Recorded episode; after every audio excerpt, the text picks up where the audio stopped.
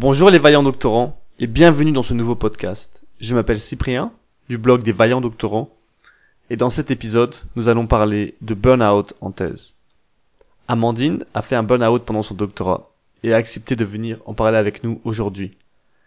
Amandine va partager avec nous les causes de ce burn-out, les leçons qu'elle en a tirées et va nous donner plusieurs conseils pour l'éviter.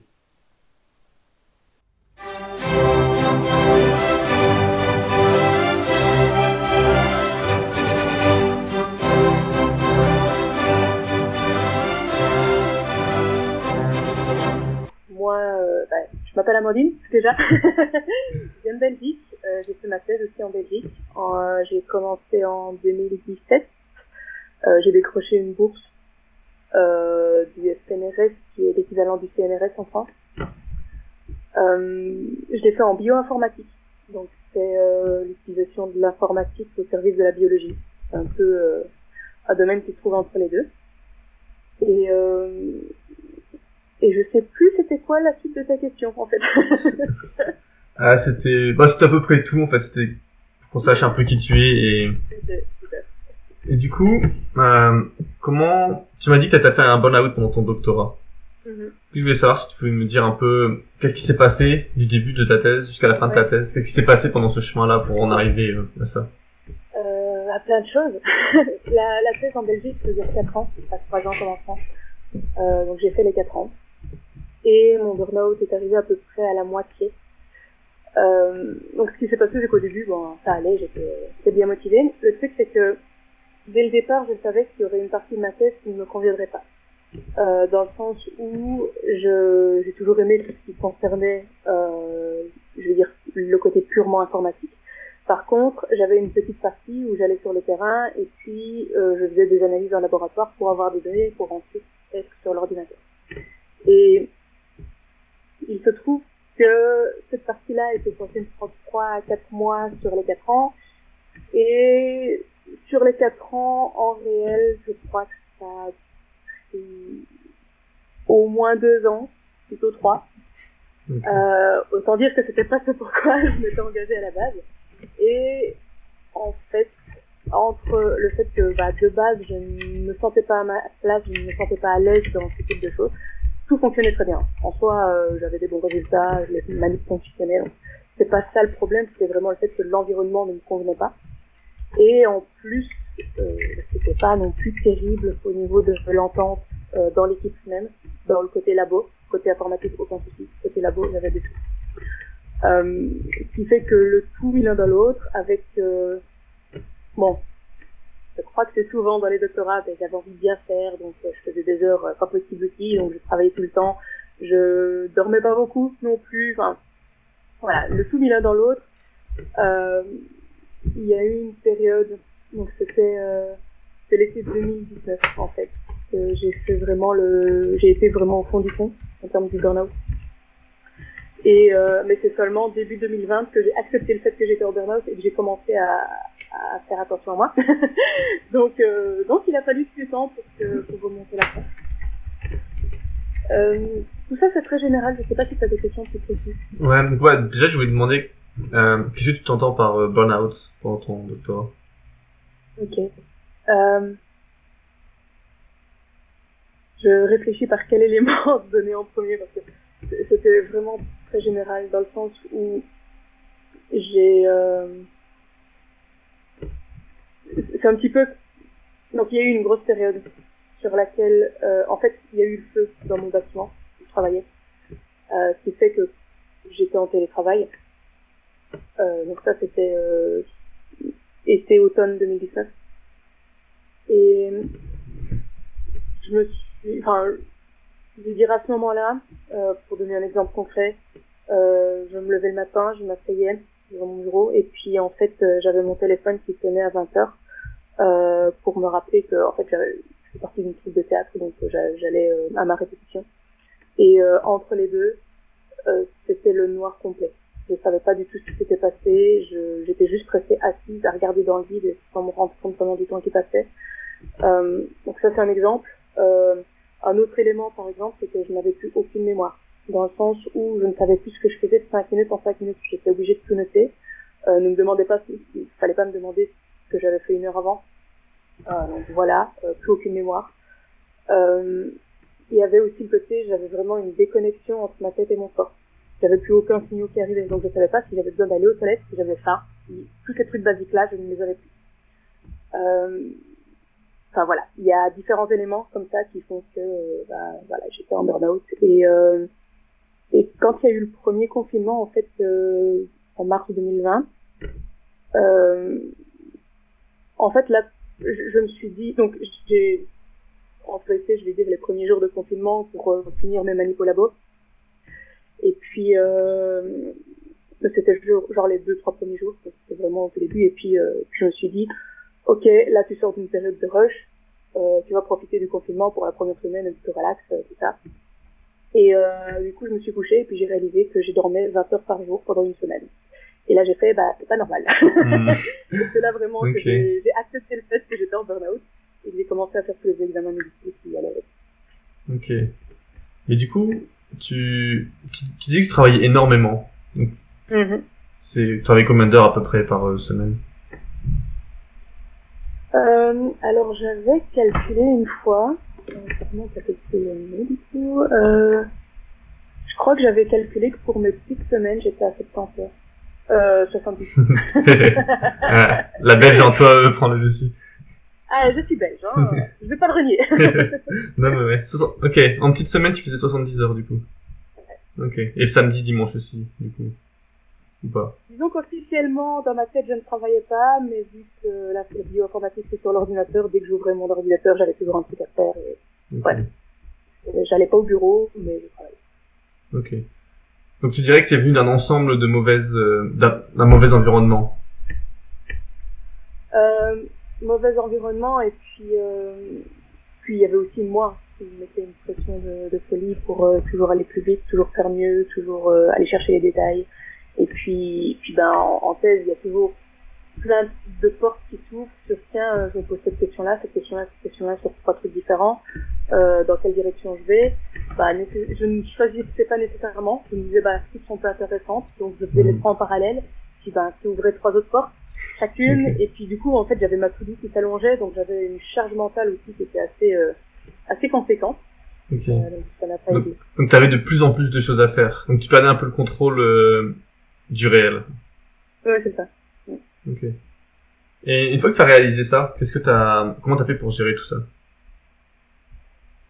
Euh, Alors j'ai déconnecté pendant le premier mois de confinement, j'ai vraiment rien fait. Euh... Pas officiellement, parce que je ne voulais pas le reconnaître. Ça c'est encore un truc du burn-out. Mais euh... C'est-à-dire? Mais oui, j'ai vraiment rien fait pendant un mois qui m'a fait du bien. Je me suis reposée, j'ai recommencé à manger correctement, à bouger, c'est pas mal. Euh, donc ça, pour moi, ça a été la première étape en fait. C'était vraiment d'abord me recentrer sur moi, que moi, je me sens bien avec moi-même. Okay. Euh, et comment ton et directeur de thèse, ouais. collègues l'ont vécu ça que ouais. euh, Du coup, pour ça, ils s'en sont pas rendus compte tout de suite. Vu que, comme je l'ai dit, c'est pas vraiment officiel, l'ai Mhm. pas dit, Ok. je pas communiqué. Et comme c'était le Euh, confinement, bah du coup, C'est ça. Je travaillais de chez moi, donc euh, en soi. euh. Euh, J'en ai deux. J'en avais deux de directeur de thèse. Ça peut être aussi utile comme information. Donc j'avais celui du côté plus labo et celui du côté plus informatique. Ok. Et euh, Et du coup, tu t'aimais, toi t'aimais pas le côté labo, mais t'aimais le côté informatique, c'est ça? C'est ça. Et tu t'es retrouvé à faire beaucoup beaucoup de labos. C'est ça. Donc tu t'es retrouvé, en fait, t'avais imaginé quelque chose pendant ta thèse, et tu t'es retrouvé à pas faire ce que t'avais imaginé que tu ferais. C'est pas vraiment l'imagination. C'est le côté, on avait monté un projet pour que ce soit informatique. Euh, c'était là ma force et c'était là ce que j'aimais faire. Et euh, je n'avais pas, comment dire, le laboratoire, c'est pas que ça fonctionnait pas. J'avais, j'avais les compétences pour. Mais euh, j'ai toujours eu ce stress qui montait dès que je me retrouvais dans un labo. Euh, déjà pendant mes études, je me sentais pas bien. euh, Je, je dis un peu parano avec euh, même de l'eau. euh, j'ai un peu peur. Tu vois truc que rappelle. Euh, donc, euh, donc vraiment, c'est un environnement qui moi ne me convenait pas. Et donc la façon dont on avait designé le projet avec mes, mes deux. euh, alors en Belgique on dit promoteur. pour les directeurs de thèse. Comme ça, si je dis promoteur à un moment, c'est mes directeurs de thèse. Ça. Aux Pays-Bas, ils disent promoteur aussi. Ben voilà. Donc, euh, donc oui, avec eux, on avait designé le projet euh, de telle sorte que j'aille juste euh, une fois sur le terrain, que je j'obtienne les données en laboratoire et puis que je fasse littéralement toute ma thèse sur ces données. Donc, avec euh, le côté informatique. D'où ça devait durer euh, 3-4 mois, en fait. Euh, sauf que, euh, bah, jamais comme prévu. et que, et que le projet était euh, bah, beaucoup plus conséquent que ce qui avait été imaginé. Et, euh, et c'est pour ça que les, les manips au labo ont pris euh, beaucoup, beaucoup plus de temps que ce qui était prévu. Donc, euh, donc voilà. Ok. Du coup, en, repartant sur euh, le début du confinement. Donc pendant un mois, tu Oui. t'es dit, euh, je me ressente sur moi et Ouais. j'ai besoin de, de dormir, de reprendre du temps pour moi. C'est ça. Ouais. Euh, après ça, je me suis dit, euh, je vais recommencer, mais euh, du coup, bah, j'avais un papier à écrire euh, sur ce que j'avais fait au laboratoire, justement. Donc, je me suis dit, je vais commencer par ça, comme ça, entre guillemets, je ça me demande pas trop de cerveau, vu que j'ai juste les manies à retranscrire. Enfin, je voyais ça comme un, truc assez simple pour le fait de me remettre un peu au travail. J'ai oublié de dire aussi que j'ai été suivie euh, pendant le fait que moi je me remettais bien, tout ça, j'ai- été suivie, c'est important. Euh, mais euh, ah oui, du coup, euh, j'ai recommencé en, en faisant ce, ce travail plus d'écriture euh, au début, et puis quand on a pu se revoir en vrai après euh, ce premier confinement, là j'ai j'ai réuni mes deux directeurs de thèse pour euh, leur parler de la situation quand même, pour voir comment on pouvait euh, réorienter la suite de ma thèse euh, de telle sorte qu'elle soit euh, plus adaptée finalement à ce que moi j'étais capable de faire très clairement euh, jusqu'à je vais dire milieu de l'année passée, donc l'été 2021. Euh, ma mémoire, mes, capacités intellectuelles n'étaient très clairement pas qu'elles étaient censées. Euh, donc j'avais vraiment un gros problème de réflexion, je ne retenais rien, donc il fallait vraiment qu'à chaque fois que je note tout et que je relise tout pour pouvoir savoir ce que j'avais fait, ce que, quelle était ma réflexion derrière. C'était vraiment assez conséquent. Euh, donc c'était assez problématique. C'est pour ça qu'il fallait voir euh, comment faire pour orienter la thèse de telle sorte que ça fonctionne pour moi. Ok. Donc t'as pris tes deux promoteurs et tu leur as dit, faut qu'on discute. Et t'as parlé avec eux comment Ok. Et du coup, ça, ça a aidé? Ils ont été euh, compréhensifs et vous avez pu trouver un Oui, plan donc, ça pour le coup, euh, pour moi, s'est toujours très bien passé avec mes deux directeurs de thèse. Donc euh, ils sont tous les deux très humains, très très sympas, très intelligents évidemment. Euh, mais euh, oui, franchement, ça s'est toujours bien passé avec eux. Donc ça, ça vraiment, j'ai jamais eu aucun problème. Et du coup, sur les deux ans qui ont suivi, euh, deux ans, un an, sur l'année qui a suivi du coup, parce que là, euh, confinement, donc on devait être l'été 2020, euh, et j'ai arrêté fin octobre 2021. Donc euh, durant l'année qui a suivi, on a réajusté, réajusté plusieurs fois. Très clairement, euh, la première, le premier ajustement était très optimiste, et puis euh, il y a eu plusieurs ajustements successifs. Euh, donc qui faisait que mon quotidien était, euh, était de mieux en mieux et de plus adapté euh, par rapport à par rapport à ma santé. Euh, ce qui ne m'a pas empêché de prendre la décision de ne pas défendre, mais, euh, mais ça c'est un autre sujet. Ok. Mais euh... Ok. Du coup, t'as as avancé, ça allait mieux. T'avais t'as pris un nouveau plan que tu pouvais plus gérer. Et ça, t'as as réussi à gérer ce nouveau plan. Tu te sentais mieux, t'as réussi à travailler moins d'heures par semaine, du coup, j'imagine? Euh, alors très clairement, je travaillais moins d'heures parce que j'avais juste plus la capacité, j'avais pas l'énergie.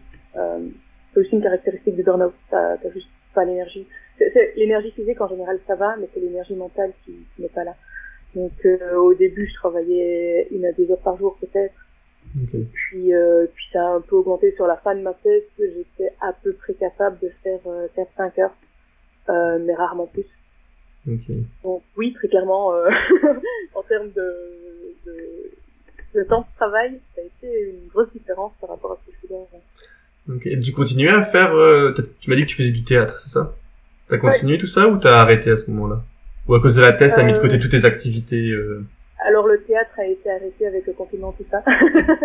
Ouais. donc, euh, Hmm, ok. donc j'ai pas continué. Est-ce que j'aurais continué s'il y avait pas eu le confinement? Je ne sais pas. Mais euh, il y a eu une pause de à peu près un an, un an et demi à cause du Covid. Donc euh, voilà. Ok. Et du coup, t'en as. Ok, cool. euh, t'en as appris quoi du coup euh, Quelle leçon t'as tiré d'avoir vécu ça pendant ta thèse? À énormément de choses en fait parce que euh, en fait ce burn-out m'a permis de, de prendre énormément de recul euh, sur un peu je veux dire toute ma vie de façon générale toutes les décisions que j'avais pu prendre sur dans quelle direction j'allais tout ça. Donc en fait il y a déjà le côté j'ai clarifié ce qui était vraiment important pour moi et euh, et finalement qu'est-ce qu'est-ce que j'avais envie de faire ce que j'avais envie de faire euh, et aussi, ça m'a appris euh, un peu mon mode de fonctionnement. Euh, dès que je veux faire quelque chose, dès que je prends une décision, je sais bien que j'ai cette tendance à vouloir bien faire les choses et donc à m'impliquer à fond. Et, euh, et je sais que j'ai besoin, entre guillemets, de garde-fou, de, de rappels fréquents, de juste euh, prendre du temps pour moi, faire du sport, euh, dormir, euh, ces choses-là. Dormir. Euh, Et comment tu, tu as ces rappels? Euh, alors à l'heure actuelle, je n'ai toujours pas récupéré euh, mon énergie comme j'avais avant, donc déjà juste l'énergie physique, déjà rien ok. que ça. Euh, j'ai juste, au fur et à mesure des mois, j'ai vraiment changé mon alimentation, ce qui fait que en termes d'alimentation, déjà ça, bah, c'est un automatisme le fait de bien manger. Euh, le côté sport, bah, c'est aussi un peu devenu ma routine, donc euh, c'est voilà, c'est des automatismes finalement que j'ai mis en place au, fil des mois qui, euh, c'est un peu comme euh, se brosser les dents, tu réfléchis pas. tu fais. Ok. Donc, euh, donc voilà. Ok. Et euh, comment tu comment éviter un burn-out pendant le doctorat? Hmm. Euh, alors je pense que il y a plusieurs choses. La, la, première, c'est euh, avant tout justement de garder un rythme de vie sain, même si euh, on travaille beaucoup, garder du temps pour dormir, manger correctement et faire du sport. Pour moi, c'est vraiment les choses à garder en tête. Arranger son planning que pour toujours avoir ça et se rendre compte que c'est grâce à, l'énergie qu'on a en mangeant bien, en bougeant et, euh, et en dormant qu'on peut avoir les capacités derrière de réaliser sa tête. Il y a ça. Et il y a aussi une chose qui est souvent oubliée, c'est que en cours de route, on oublie le pourquoi on est démarré. Et euh, et il n'y a rien à faire durant euh, durant les trois ou quatre ans de thèse. On a des hauts et des bas, c'est pas possible d'être temps au top, euh, même si on n'a pas de burn-out. Et durant les bas, c'est bien de se rappeler, euh, tiens, pourquoi je fais ça? Qu'est-ce qui est important pour moi? Quel est mon but derrière?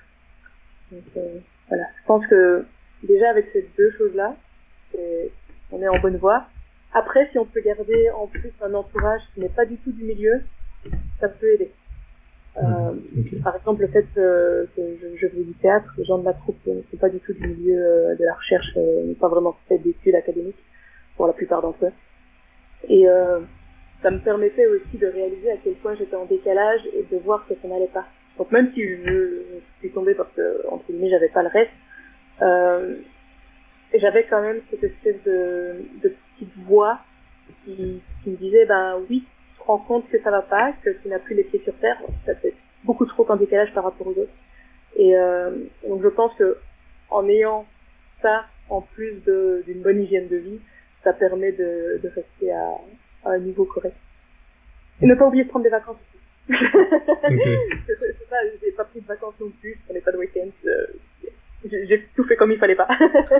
Donc, ne, ne pas hésiter de prendre des vacances euh, régulièrement, ça permet de se recharger, de se déconnecter et d'être plus créatif aussi par la suite. Le fait de ne pas penser du tout à sa thèse pendant une semaine ou deux, voilà, ça retrou- on retrouve du jus après. Ok. Donc ça, c'est toutes les choses que tu ferais différemment si tu Ouais, recommencerais Ouais. ton doctorat. Ok. totalement. Ok. Et euh, mais le sommeil, du coup, t'as, parce que du coup, t'avais toutes ces choses-là, toutes ces choses-là, tu les avais sacrifiées un peu pour euh, le doctorat. Donc tu t'es dit, il faut que je travaille à fond, 70-80 heures par semaine. Mm. Et du coup, tu dormais moins, mangeais rapidement, etc. Oui, euh, surtout, en fait, je me- j'avais déjà cette conscience du j'ai besoin de garder euh, des contacts humains qui ne sont pas dans le milieu. Et c'est pour ça que je n'ai pas arrêté ma, euh, le, le théâtre pendant ma thèse. Parce que justement, je me disais, euh, il faut que je garde, je veux dire, ce contact avec la réalité, si je peux dire ça comme ça. Mhm. Euh, mais ce qui fait qu'il y avait quand même pas mal de répètes, et puis quand c'était en représentation, bah, il fallait là- être là en représentation. Et j'avais tendance, du coup, à travailler comme si j'avais pas le théâtre, et puis à aller au théâtre comme si j'étais censée dormir. Mhm. Et des fois, euh, quand on était, euh, par exemple, dans la loge, si j'étais pas sur scène à un moment euh, durant la pièce, ou des choses comme ça, euh, des fois, euh, t'as des, enfin, ça, ça m'arrive assez fréquemment d'avoir encore des petits rôles, donc euh, t'es pas tout le temps sur scène. Et dès que je sor- sortais de scène, ça m'arrivait assez fréquemment de rouvrir mon ordinateur et de travailler. Et c'est ça, en fait, que le, j'ai, j'ai- à la place, euh, ça aurait quand même été beaucoup plus simple de juste profiter du fait d'être au théâtre, déconnecter complètement Mhm. et prendre ça en compte dans ma journée euh, pour justement dormir après. Mais Ok. oui, en gros, euh, je comptais le théâtre sur mes heures de sommeil, en gros. Mhm. Pas Ok. tout à fait euh, le principe, tu dors pas vraiment quand tu fais du théâtre. c'est ça. Et ok. Et est-ce que t'as une, est-ce que tu t'as été surpris lorsque ton burn-out est arrivé? Est-ce que c'est, c'est tombé comme ça d'un coup sur toi? Ou est-ce que t'as une part de toi qui te disait attention, quelque chose va mal Alors, euh, le burn-out, c'est pas du jour au lendemain. C'est une longue descente aux enfers et tu as plein de signaux qui font attention, attention, attention, sauf que tu les ignores. Euh, et euh, pour donner des exemples, euh, sur la saison avant au théâtre, donc attends je ne mélange pas les... Donc la saison 2018-2019, euh, j'ai été malade durant toutes les pièces, j'ai été vraiment malade très régulièrement. Et après, c'était pas des maladies, c'était genre des rhumes, enfin, tu vois, c'était, j'étais toujours un peu malade. Et il faut savoir que je ne suis littéralement jamais malade. Ah, en gros, quand je suis malade, c'est une grosse grippe et ça arrive une fois tous les 5 à 10 ans. Donc, euh, c'est vraiment très rare. Et, et donc, le fait d'avoir ces petits rhumes euh, assez fréquents, tu fais, tiens, tu vois, ça déjà, c'est un signal. C'est un peu ton système immunitaire qui affaiblit. C'est ça. C'est ça. Puis, euh, puis c'est à dire, mais euh, le transit n'était pas non plus comme il était censé être. Euh, je j'ai eu des petits soucis au niveau de mon cœur aussi, euh, avant avant d'être vraiment en burn-out. Bon, autant dire que ça s'est légèrement amplifié et que j'ai des conséquences à l'heure actuelle, mais euh, mais ça aurait pu ne pas l'être si j'avais pris ces, ces signaux-là. Euh, donc il y a différents signaux en fait qui sont là avant. C'est juste que euh, moi en tout cas, je sais bien que pour la majorité des gens qui tombent dans le burn-out, euh, moi je, je les ai je, je les ai à peine conscientisés en fait. Je les ai juste ignorés parce que j'avais pas le temps d'y penser. J'avais autre chose à faire. Il fallait que je travaille. Tu vois, c'était un petit peu Ok. le discours que j'avais du euh, ok je suis malade mais plus tard. Ok, faut que je, faut que j'écrive, faut que je code. Donc, ok, mais du coup, euh, d'un côté, t'avais ton corps qui te disait un peu du stress chronique, c'est pas bien. D'un autre côté, tu voulais travailler. Mais du coup, euh, est-ce que c'était travailler parce que t'avais l'impression que t'avais des, une demande, un devoir, en tant que doctorant, de devoir, d'avoir une certaine, euh, une charge de travail à accomplir? Ou pourquoi est-ce que tu, tu voulais travailler cette quantité de temps? Est-ce que ça aurait marché si t'avais travaillé moitié-mois? Je sais pas si tu vois ce que je veux dire.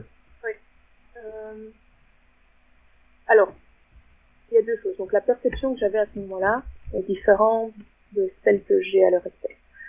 À ce moment-là, ce que je me disais, c'est que euh, le projet tel qu'il avait été designé, je savais que en quatre ans, ce serait chaud de le réaliser. Et donc, je me disais, si c'est chaud à réaliser, ça veut dire que euh, ça veut dire qu'il faut que je bosse. Euh, il faut que je fasse. euh, Il y a plein de choses, et puis en plus, ben, c'est sûr que j'étais la première à faire euh, le type de manip que j'ai fait durant ma thèse, donc euh, il fallait designer les méthodes, donc euh, ça prenait plus de temps aussi que prévu, le temps de trouver les bons paramètres, tout ça. Euh, donc, je voyais dès le départ que ça prenait un temps plus conséquent que ce à quoi, ce, ce qu'on avait prévu en termes de timing sur les quatre. Euh, donc je me disais, bah, il faut que je compense en plus. En gros, c'était ça le discours, pour Ok. pouvoir finir dans les, dans, dans les temps, euh, dans les quatre ans. Euh, en Belgique, je sais pas très bien comment c'est en France, mais en Belgique, c'est euh, c'est assez fréquent de finir un an ou deux sur le chômage après, pour faire une thèse en 5-6 ans à la place de 4. Euh, moi, dans ma tête, depuis le début, ça c'était hors de question. Donc c'est aussi un peu ça que je me mettais la pression du c'est hors de question que je finisse sur le chômage, donc il faut que je finisse dans les temps, donc il faut que je travaille beaucoup maintenant pour pouvoir finir dans les temps. C'est un peu ça que le discours que j'avais euh, à ce moment-là. Et euh, et même si j'avais quand même, tu vois, cette conscience du bah oui, il faut se reposer, bah oui, il faut bien manger, bah oui, il faut bouger, c'est, enfin, je veux dire, euh, c'est, pas nouveau, c'est des trucs de base, tout le monde les connaît, les, les, mais mais je n'arrivais pas à connecter le fait que c'était utile pour moi après mieux travailler. Donc pour moi c'était secondaire et donc euh, à la donc c'est un peu ça, c'était euh, j'avais envie de finir dans les temps, euh, j'avais conscience de la charge de travail que ça impliquait. Et du coup je mettais tout le paquet pour pouvoir pouvoir bosser. En gros c'était ça. Euh, Ok. Et du coup, euh, t'as recommencé à travailler, lentement mais sûrement, mhm, et après un certain temps, tu t'es dit, je veux pas défendre. c'est ça. Et du coup, Euh, pour- pourquoi? Qu'est-ce qui s'est euh, qu'est-ce qui s'est passé entre le moment où tu dis je continue et finalement je ne vais pas défendre? Ouais. Euh, il y a plusieurs choses en fait. Quand j'ai fait cette prise de recul, c'était, je veux dire l'été 2020, donc, pendant le confinement, justement cette période où je me suis reposée, recentrée sur moi. Euh, donc un peu avant l'été 2020, en 2020. Euh, je me suis rendu compte que la voie dans laquelle je m'étais engagée, c'était pas la voie que j'avais envie de suivre par la suite. Donc, la recherche, euh, je me suis rendu compte que c'était pas le style de vie que j'avais envie de vivre. En fait, euh, ce, ce côté euh, toujours euh, être à la recherche d'argent finalement pour les projets, euh, ce côté enchaîner souvent quand même les CDD. J'aimais beaucoup l'idée de voyager, mais quand tu voyages en étant dans la recherche, tu voyages pas vraiment, tu travailles juste à un autre endroit. Euh, et donc j'aimais beaucoup le milieu multiculturel, mais mais je me rendais compte que le rythme de vie n'était pas celui auquel j'aspirais. Donc, j'avais déjà pris conscience que la recherche c'était pas pour moi. Et euh, et en plus, en fait, j'ai réalisé que finalement, les sciences de façon générale, j'avais suivi ce chemin-là un peu par logique et pas vraiment par passion. Euh, ça a toujours été facile pour moi. En fait, je me suis pas posé la question, mais j'avais ces capacités, donc tant qu'à faire, autant faire des études. Mais, mais j'avais pas cette passion qui, qui me drivait, tu vois. Et, euh, et en prenant cette prise de recul, je me suis dit, bah oui, bah du coup, euh, ce qui me passionne, quel rythme de vie j'ai envie de vivre, enfin, tout ça. Et j'ai réalisé que après ma thèse, quoi qu'il arrive, j'allais suivre un autre chemin. J'allais faire autre chose qui n'avait rien à voir. Euh, donc, euh, pour moi, finir ma thèse, à ce moment-là, c'était plutôt dans l'idée du je me suis engagée dans quelque chose, je vais jusqu'au bout. Et en fait, sur les mois qui se sont écoulés par la suite, ah, très clairement, j'allais pas mieux. Enfin, j'allais un peu mieux, mais c'était pas terrible. Euh, j'avais encore de grandes difficultés à, à juste me lever, à me concentrer, à retenir quoi que ce soit, donc c'était pas non plus agréable au quotidien. Et, euh, et donc finalement, ça me demandait beaucoup d'efforts pour quelque chose qui ne me passionnait pas du tout, dans un environnement qui en plus ne me plaisait pas. donc Mm. ça, ça faisait beaucoup de choses qui, voilà, mais bon, je suis un peu têtue, donc j'ai continué en me disant, euh, c'est pas grave, je, vais finir, c'est pas grave, je vais finir, c'est pas grave, je vais finir. Et puis, euh, j'avais aussi un peu cette notion du si je ne finis pas, c'est un échec. Mhm. Et, euh, et pour moi, c'était un petit peu hors de question que j'ai eu cet échec. et, euh, et en fait, ça a été tout un processus parce que euh, début 2020 aussi, j'ai commencé en parallèle une école de coaching justement pour ma réorienta- réorientation par la suite. Donc j'ai aussi beaucoup travaillé sur moi durant cette année-là. Et, et en fait, à un moment, j'ai réalisé que euh, défendre ou pas ma thèse, ça change rien, ça changerait rien pour moi. Ce diplôme supplémentaire ne m'apporterait rien en soi. J'avais déjà acquis toutes les compétences que je pouvais acquérir finalement euh, durant ma thèse. J'avais bossé, j'avais voilà, j'avais vraiment développé tout ce que je pouvais finalement retirer. J'avais fait des rencontres humaines absolument extraordinaires qui resteront que j'aie ce diplôme ou pas. Et, donc finalement, en fait, c'était très janvier, de... parce qu'en gros, il me restait euh, donc j'ai été quand même jusqu'à fin octobre où j'étais payée, donc j'étais payée jusqu'à fin octobre. Et, euh, et en fait, après, il m'aurait encore fallu certainement six mois, le temps d'écrire ma thèse et de la défendre. En gros, j'avais tout ce qu'il fallait, mais il fallait euh, faire la fin. Et, euh, et je savais que selon mes capacités, euh, j'aurais pas pu le faire en moins de six mois. Et, et je me suis dit, est-ce que ça vaut vraiment la peine de me taper la tête au mur encore pendant six mois euh, pour avoir un papier qui finalement ne m'apportera rien de plus. Mhm. Et donc c'est ça que j'ai pris la décision finalement de ne pas défendre. Euh, j'ai quand même, j'en ai parlé évidemment à mes promoteurs. C'est pas non plus, euh, voilà. en fait, c'était la, la décision a été finalement plus difficile à prendre vis-à-vis d'eux que vis-à-vis de moi, parce que je savais à l'intérieur de moi que euh, vu que je savais que j'allais changer de direction, que ce n'était pas pour moi, que euh, le papier n'allait rien m'apporter par la suite.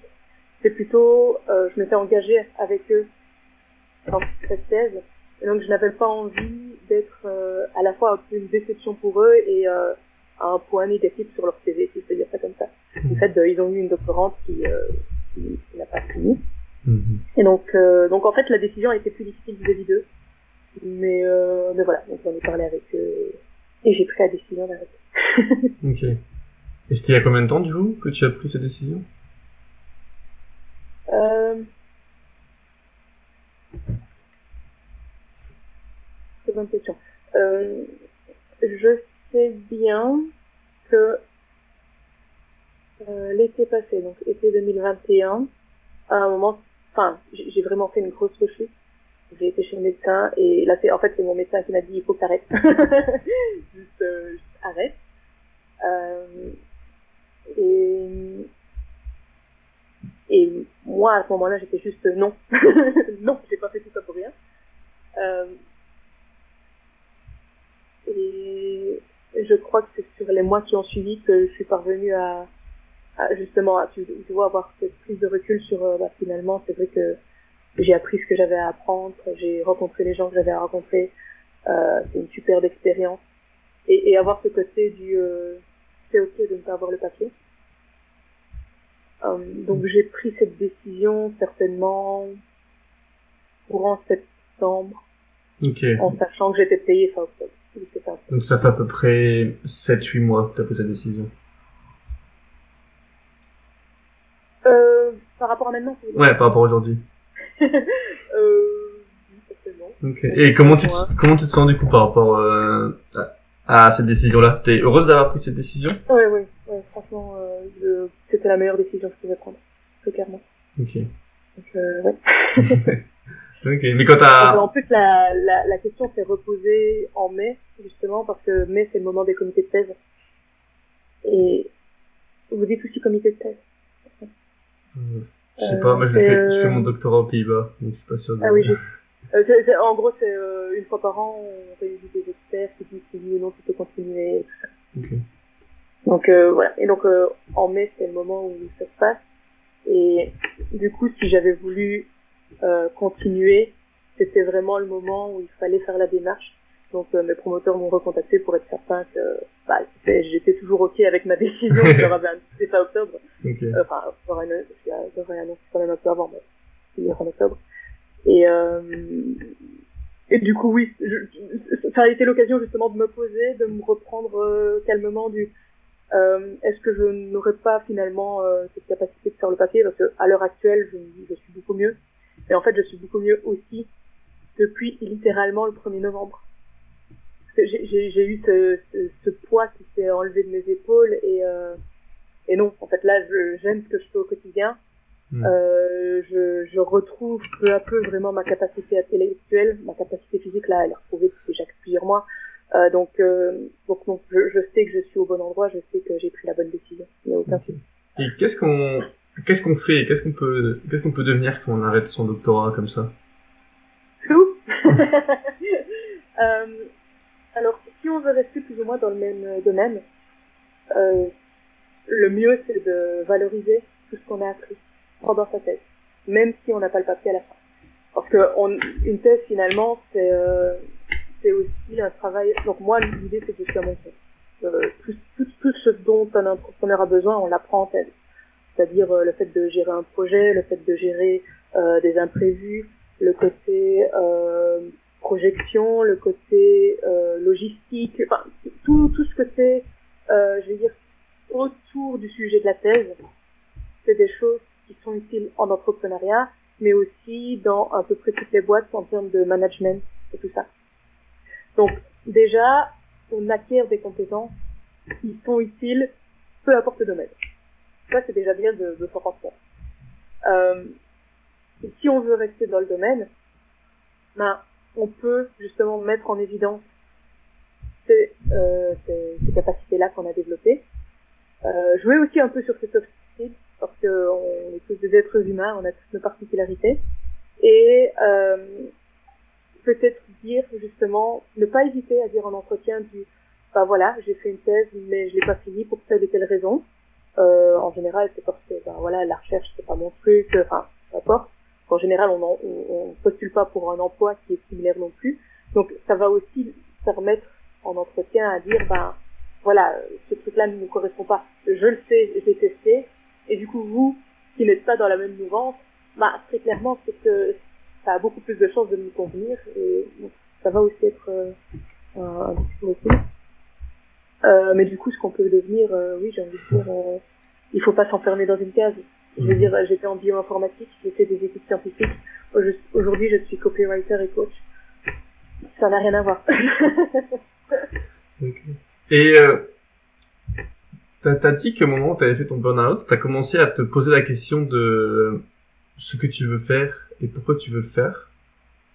Euh, c'est les premières fois où t'as commencé à te poser ces questions-là sur ton avenir, ou tu t'étais déjà posé ces questions-là plus jeune avant de commencer ton doctorat?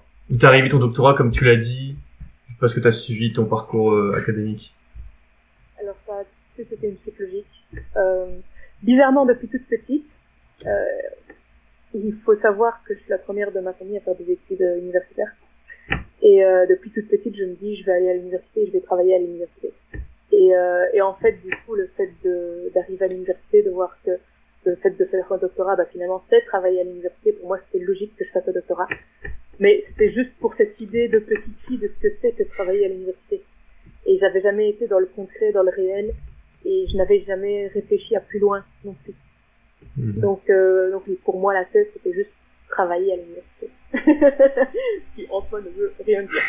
Donc, euh, donc voilà, c'est aussi pour ça, tu vois, que cette remise en question pour moi était vraiment utile du, bon, arrête de suivre les rails, relève la tête du guidon et puis, euh, et puis regarde un petit peu à l'entour ce qui se passe. ok. Euh, Est-ce qu'il y a quelque chose que tu aimerais bien rajouter par rapport euh, à ton, ce que tu as vécu pendant ton doctorat? Euh... Oui, ben, des fois on me dit tout ça pour rien.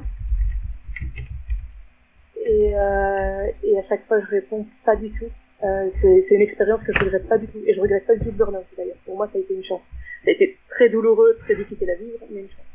Euh, ça a été une merveilleuse expérience en fait parce que, comme je dis, j'ai développé des capacités euh, que je n'aurais pas développées autrement. Je ne me serais jamais euh, orientée vers l'entrepreneuriat après parce que j'avais une idée de l'entrepreneuriat et je pensais que je n'en avais pas les capacités en fait, alors que pas du tout.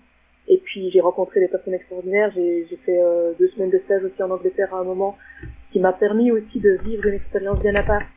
Donc juste, euh, ce n'est pas parce que on ne finit pas sa thèse ou que on a euh, un gros problème de santé à un moment lié à sa thèse que c'est quelque chose qu'il faut regretter. Au contraire, il y a, il y a des cadeaux derrière et c'est bien de s'en rendre compte. Ok. Voilà. Ok. Donc tu dirais que avoir fait ce burn-out, ça t'a permis d'apprendre d'avoir un peu une part de toi qui meurt pour euh, avoir une autre part de toi qui renaît plus forte. C'est un peu ça, ouais. C'est un petit peu comme le phénix. effectivement. Ok. ok. Et du coup, si tu pouvais refaire ton doctorat et changer quelque chose, tu, tu changerais quelque chose ou tu Hmm, question difficile. Euh, dans le sens où, euh, à l'heure actuelle, je suis tellement bien, et vu que c'est le parcours que j'ai fait en doctorat qui m'y a mené, je ne vois pas pourquoi je changerais quelque chose.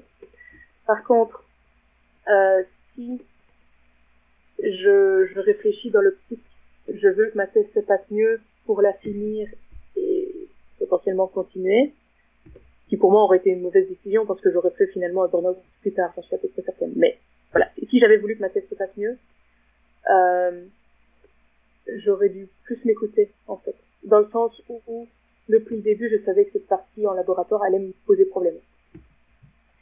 Et, et j'ai fait taire cette petite voix en moi en me disant euh, c'est pas grave, c'est pas long, c'est juste une petite partie. Ça ira mieux après. Le ça ira mieux après, ça fonctionne jamais il faut que tu sois bien maintenant. Et j'aurais pu éviter ça en juste en en parlant avec mes promoteurs et en leur disant euh, justement que c'est plutôt la partie bio-info qui m'intéressait, c'était vraiment euh, purement informatique. Et euh, et il y avait des possibilités de faire une thèse 100% informatique sur mon sujet et j'aurais pu le faire. Et, et donc si je m'étais écouté et que j'avais communiqué, à coup sûr ça se serait mieux passé parce que l'environnement euh, était superbe, euh, j'aimais ce que je faisais. Euh, c'était pas une passion, mais je, je, je, trouvais ça intéressant intellectuellement, ça me, nourrissait quand même beaucoup. Donc, euh, donc oui, ça se serait beaucoup mieux passé si, euh, si je m'étais juste écouté et que j'avais communiqué. Ok. Donc ne pas te mentir à toi-même. Vraiment écouter, C'est ça. écouter ce que tu veux au plus profond de toi et ne pas le l'étouffer. C'est ça. Ok.